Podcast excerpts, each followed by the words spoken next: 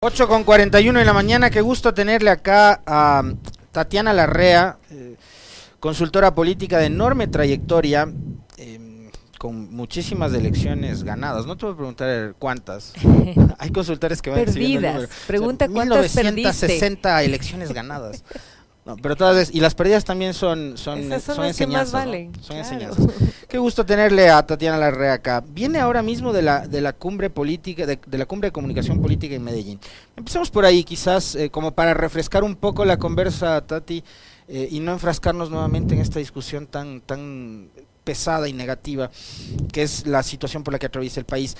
¿Qué es lo último en comunicación política con respecto de las nuevas tendencias, la comunicación política, las redes sociales? ¿Qué es lo que quiere el voto joven? Eh, ¿De qué se discutió? A ver, eh, la Cumbre Mundial de Comunicación Política, tú has, tú has estado ahí, eh, es un evento en el que podemos mostrar muchas cosas. Podemos mostrar nuestra trayectoria, nuestras experiencias, nuevas tecnologías, nuevos pensamientos. Eh, es un espacio súper chévere, súper amplio, donde no hay eh, limitación ni al pensamiento ni a lo que puedas aportar y mucho peor eh, limitar por tendencia política o, preferencias. ¿no? Eso creo que es ese, esa burbujita en la que todavía la democracia, el respeto y la tolerancia funcionan. ¿no? a ver, hay muchas cosas, muchas cosas nuevas. Siempre hay innovación en el tema de la consultoría. Pero más allá de eso, yo creo que esta, esta cumbre se destacó por, por reforzar los conocimientos y reforzar las metodologías que siempre se han utilizado. ¿Por qué? Y, eso creo que los colegas que llevamos ya algún tiempo en esto, eh, coincidíamos, Alexis, que últimamente existe, eh, mis colegas los llaman vendedores de humo, yo les llamo irresponsables. Es como que fueras a un médico con título falso, eh, que vas a operarte de algo y terminas en manos de un carnicero, ¿verdad? Aunque el carnicero también tiene su expertise. Entonces, creo que sí pusimos mucho énfasis en, en, eh, en eso, en por favor, seamos profesionales. Un consultor debe ser profesional. Y el llamado a la profesionalización no es a los consultores, Alexis, porque si yo le ofrezco mis servicios, gracias, a algún cliente, a algún candidato, candidata o gobernante, es porque yo estoy capacitada para hacerlo, ¿sí? Pueden quererme, no quererme, les puede caer bien, lo que sea, o mal, pero yo tengo una formación académica y una experiencia profesional que garantiza pues que les voy a ayudar bien. Pero el candidato debe definir qué es lo que quiere, a dónde quiere ir y cómo quiere llegar. Por supuesto, uno es una guía, es un facilitador que con la experiencia puede ayudar a llevar adelante los objetivos de cada uno. La profesionalización nosotros la exigimos para las personas que se dedican a hacer política. Y eso es lo que debemos propiciar, ¿no? Eh, capacidad, experiencia probada, ética en los consultores y consultoras políticas, pero por favor profesionalización en las y los políticos. Porque si no, tenemos lo que vivimos. Claro, porque eh, un, político que no tiene un, programa, un plan de gobierno, y más, fíjate, Tati, lo que está pasando con Lazo, y quizás ahí empezamos a hablar de los temas nacionales. Eh, pudo haber tenido un plan de gobierno Lazo, ¿no? Lo que hacía este think tank de Ecuador Libre, pero después no hubo un equipo. Entonces, ¿cómo es que haces de todo? Contratas de hecho a los mejores consultores políticos, te conviertes tú en un buen producto, eh, a pesar de no haber sido tal, pero vendiste una idea, eh, que a la gente le ofrecía cambiar su destino, su vida, mejorar sus condiciones de vida, el destino del país y demás. Y después resulta que no era así. No, no hubo un equipo. Eh, ¿Qué tan importante es eso también? Más allá del plan de gobierno, del programa de gobierno, conformar un equipo. Es fundamental porque uno no puede hacer las cosas solo. Además, gobernar un país, una ciudad, una provincia, un departamento, no es una cuestión fácil.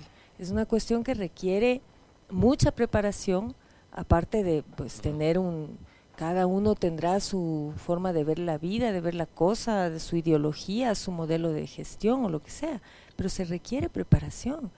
Eh, hay una cosa que, que, hay que entender y las universidades, la academia ofrecen carreras de especialización en la cosa pública, en el sector público. No es lo mismo, Alexis, manejar, como a veces quieren comparar un hogar con una empresa, con un negocio privado y un, eh, y un, un Estado, un Estado nacional o, local, ¿no? Un gobierno nacional o local.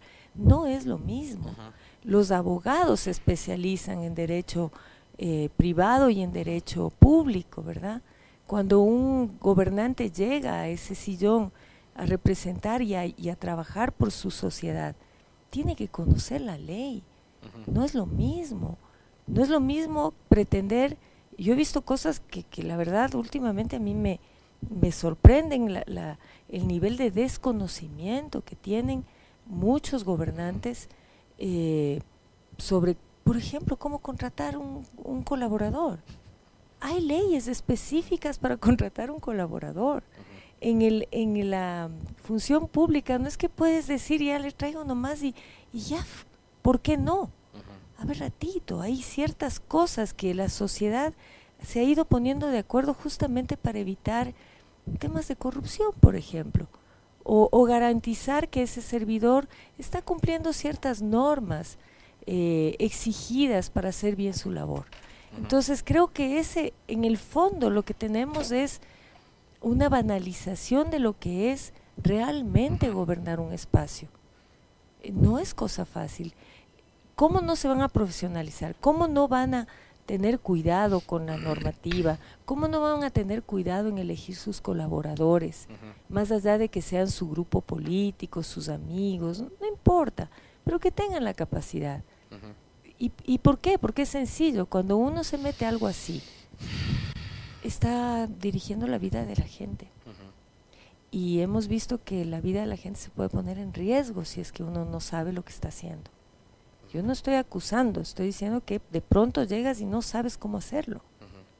Pues normal, no somos perfectos, pero para eso uno se prepara, pues, ¿no? La vida de la gente que es tan importante, digamos, debería ser como la prioridad de todo tipo de gobernante, sea de, de un nivel de gobierno nacional, central, hasta, hasta el más cercano, hasta el más local finalmente la gente son votos, digo, pensando en eso, o sea, pensando hasta clientelarmente. Ahora, eh, yo no quisiera empezar a revisar números sobre la credibilidad del ASO, el gobierno, si quiere que la gente se vaya o no, porque Tatiana Larrea nos plantea empezar hablando de la gente. Y hoy, por ejemplo, Ecuador tiene unas cifras muy alarmantes sobre los estados de ánimo. ¿Qué nos dicen los estados de ánimo en los estudios de opinión actualmente, Tati? Yo primero quiero, quiero felicitarnos como colegas en el Ecuador de que por fin, después de muchos intentos de, de poner sobre la mesa la importancia del estado de ánimo, de la medición del humor social en, la investigación de opinión pública y sobre todo política.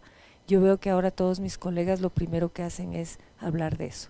Y veo que, que, comunicadores como tú, Alexis, a quien admiro y quiero tanto. Gracias, lo eh, propio. Y sigo todos los días torturo a mi familia porque pongo la radio. Porque a ellos no les gusta pues escucharte. ellos duermen. Eh, eh, les oigo plantear eso. Ese es el tema más importante.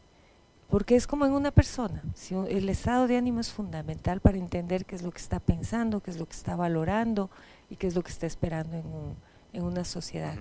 Eh, nosotros como Centro de, de, Investigaciones y Estudios Especializados del CIES con dos Ds, por si acaso.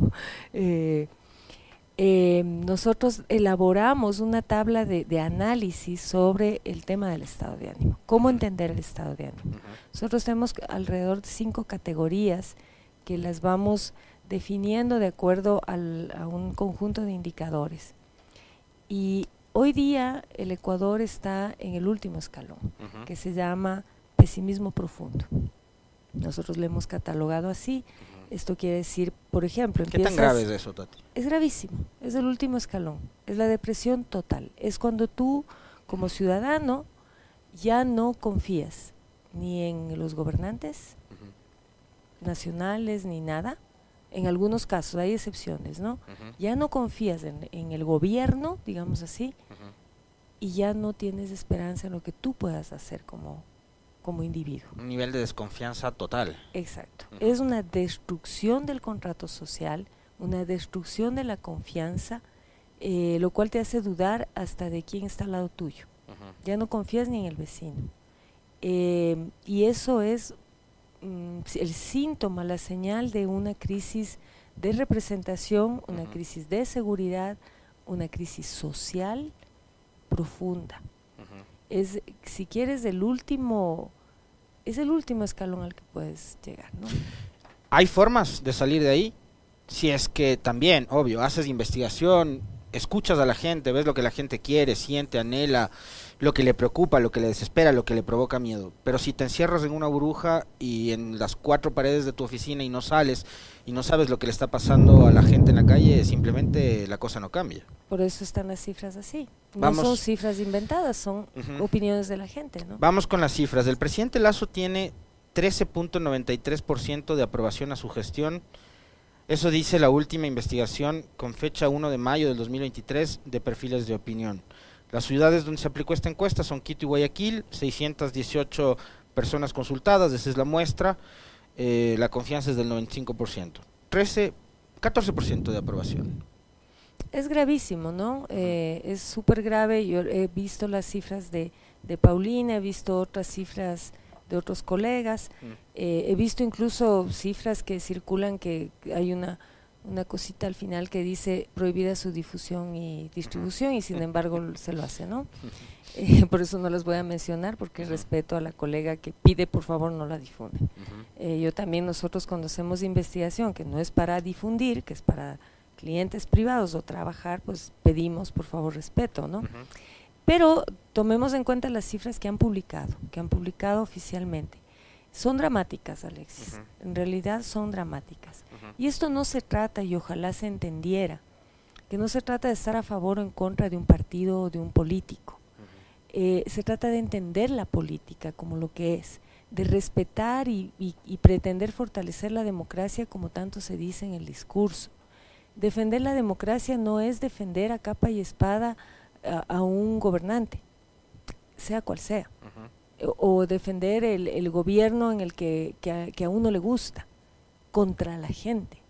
Lo peor que te puede pasar en política es que la gente en serio ya no te quiera.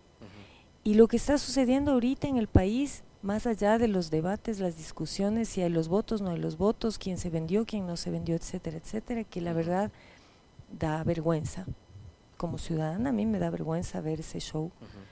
Eh, lo que tenemos que tomar en cuenta es que ahorita estamos en una situación en el país en que todas las formas y propuestas constitucionales, porque están en la constitución, ergo no es un golpe de Estado ni algo por fuera de la ley, todas las propuestas que han habido, incluida la del mismo presidente, tienen una sola salida, un solo fin, o sea, el final es lo mismo, el tantán de la historia es el mismo, que se vaya él. Revocatoria, muerte cruzada, juicio político. Todas llevan al mismo lugar, que se vaya él. Hay una cifra de, que, la estaba leyendo que también me llamó la atención, en la que, y a nosotros nos pasa lo mismo en nuestra investigación, el, el principal problema, lo están mencionando que es el presidente. Entonces, yo, yo qué digo, Alexis, la, la información... O sea, el principal problema, Lazo, por encima del, país de las inseguridad de la no no la inseguridad es enorme no pero el que te aparezca como principal problema del país el mismo mandatario te está diciendo algo. Y no es que con eso la, oposición al, al, gobierno debe salir a hacer fiesta. Debe estar igual o más preocupada que el mismo presidente porque eso nos está diciendo que la sociedad no está bien, no está caminando bien y tenemos que solucionarlo, porque si no, nos fregamos todos, ¿no? No es que, qué bien, me cae mal el presidente, se va el presidente. ¿Qué vamos a hacer como sociedad? Tenemos una sociedad que nos está diciendo estamos muy mal, se nos están yendo las, las personas aventurando su vida, poniendo en riesgo su vida pero ya no como en los 90, que se iban dejando la casita y mandaban remesas, dejaban los guaguas, ¿verdad? Cuando tú dejas tu guagua, quiere decir que vas a volver, que, no te quedó de otra, pero vas a volver, estás dejando tus hijos. Hoy se van hasta con el perrito, pues loco. Claro. Y se van Son para programas no familiares de, de migración Se van a todo nivel. para no volver. Y eso es el fracaso más grande que puede tener una sociedad. Ahora, vemos que con, con los últimos cambios en el gabinete, a propósito de unos comentarios que me hacen, eh, Tati, eh, ha habido un giro. ¿no? Con, con Andrés Seminario hubo unos intentos desesperados, Lazo hablando de su reputación, eh, Lazo en una calificada por el secretario de la Administración, Sebastián Corral, muy, muy mala entrevista, no por Lazo, sino por la periodista. Nunca asumen la responsabilidad ni la culpa. Su vocero es Lazo, no era la señora Spin. Eh, tenía que haber ido a enfrentar a quien sea el entrevistador o entrevistadora. Pero ahora lo han callado, lo han escondido a Lazo. O sea, resultó que sí, que hacen un ejercicio de autocrítica en el gobierno y dicen, bueno, nuestro único vocero es nuestro peor vocero, es Lazo. Pero el silencio fomenta mucho el rumor también. ¿Qué pasa con un presidente que no gobierna y que tampoco le habla a la gente? A ver, es bien fácil echar la culpa al funcionario que está a cargo de una cartera. Eh, Como lo que hizo Lazo en Ecuavisa diciendo, la, la culpa es de comunicación que no comunica nada. O sea, lo peor que yo he visto es que el mismo jefe les diga eso. Es Al aire. terrible, terrible, la verdad, eh, muy lamentable. ¿Por qué? Porque nosotros como consultores siempre recalcamos que tú no puedes comunicar lo que no hay. Eh, comunicar lo que no hay se llama mentir. Y cuando un gobernante, sea cual sea, miente a su ciudadanía, eh, se va a meter en problemas. Así de sencillo. Es como cuando uno le enseña a los hijos, no mientas, di la verdad. La verdad siempre es el mejor camino. Y Aunque la verdad, la verdad implica dar la cara, implica reconocer errores. Claro que no van a salir y decir, "Bueno, de hecho todo mal, soy un desastre, votenme. No. A ver, esta cosa sí, de acuerdo. O sea, quizá podemos hacerlo mejor. La democracia implica eso. Implica reconocer errores, rectificar, dar la cara, rendir cuentas a la ciudadanía Y reconocer y al dialogar. adversario. Y re- Exacto. dialogar. Reconocer al adversario, Tati, ¿por qué? Porque hemos entrado en una eh, espiral de violencia tal que en un primer momento al adversario había que encarcelarlo, había que asesinarlo. Ahora que Lazo anda tan preocupado de la reputación, yo hubiera querido saber qué es lo que opinaba Lazo cuando perseguían a Jorge Glass, cuando perseguían a Paula Pavón, a Virgilio Hernández, cuando perseguían a Alexis Mera, cuando encarcelaron a tanta gente. eh, y ahora ver lo que está pasando. Él tan preocupado de la reputación, pero no dijo nada cuando persiguieron. Es que el problema es que no se dan cuenta que lo que tú le haces al otro te pueden, te pueden hacer a ti mismo. Y, a- y espantaron Y a la gente para que no haga política, Tati. ¿Quién quiere hacer política ahora sí? Nadie. A ver, pregúntame a mí que cada vez tengo menos clientes. ¿Por qué pasa eso? ¿Por qué? Porque la gente dice, ¿y para qué me voy a meter en este lío? Pero es que ¿para qué? Yo, yo recuerdo las palabras sabias de, de mi amigo y, y maestro Ralph Murphy, que cada vez que nos enfrentábamos a, un, a alguien que quería ser eh, candidato o candidata, y, y le, bueno, pues iba yo con él, escuchábamos, decía, bueno, es que yo quiero ser presidente. Y Ralph le decía, me parece muy bien, ¿ya sabe dónde se va a exiliar cuando acabe su mandato? Y claro, le veían así como, ¿qué este gringo que me está diciendo? Y decía, es que en Latinoamérica, y te lo digo que desde hace años, ¿Hace ¿no? Él lo veía venir ya muy fuertemente. Decía, es que en Latinoamérica tienen la mala costumbre de elegir un candidato, gobierna lo que pueda, eh, los años que pueda, casi nunca termina el mandato y después tienen que irse al exilio o a la cárcel. Eso no está bien, no está bien. Eh, yo fui muy enfática esta vez en la cumbre que tú la mencionabas, en, en dar algunas lecciones. Dije, en 30 minutos es difícil enseñar mucho. Vamos a ver algunas lecciones que nos ha dado la vida. Y les decía, por favor, contrasten, no aniquilen. Contrasten. Es bueno contrastar, pero no aniquilar. Eso nos pasa factura y hoy lo estamos viviendo. Tati, se nos va terminando el tiempo y quiero pedirte en un minutito nada más, robándole a las Warmis ese tiempo, eh, que nos digas a esta altura, estamos eh, ahora mismo a pocos días, a cuatro días de que se renuevan autoridades en la Asamblea, eh, a 14 días de que Lazo cumpla dos años en el poder, la mitad de su periodo. ¿Está a tiempo de rectificar o esto ya es irreversible? Yo creo que la crisis que vive el país es muy grave, Alexis, muy grave. Eh, yo creo que existe una explosión social que no está evidenciada necesariamente, aunque sí hay movilizaciones en las calles, eh, no, se expresan necesariamente en una revolución romántica en las calles, una revuelta ciudadana. Eh, la explosión social está en la violencia y eso es lo que estamos viviendo. Y yo creo que siempre se puede cambiar de rumbo, siempre se puede hacer mejor las cosas. Siento que no hay mucho esa voluntad, pero también creo que es un modelo que no, una visión de, de, la política que les impide un poco dar un giro, ¿no? Un giro pensando en la ciudadanía. Yo espero que sí, espero que sí. No veo señales de eso. Incluso el manejo de la crisis que están viviendo ahorita por el juicio político no te da señales de eso.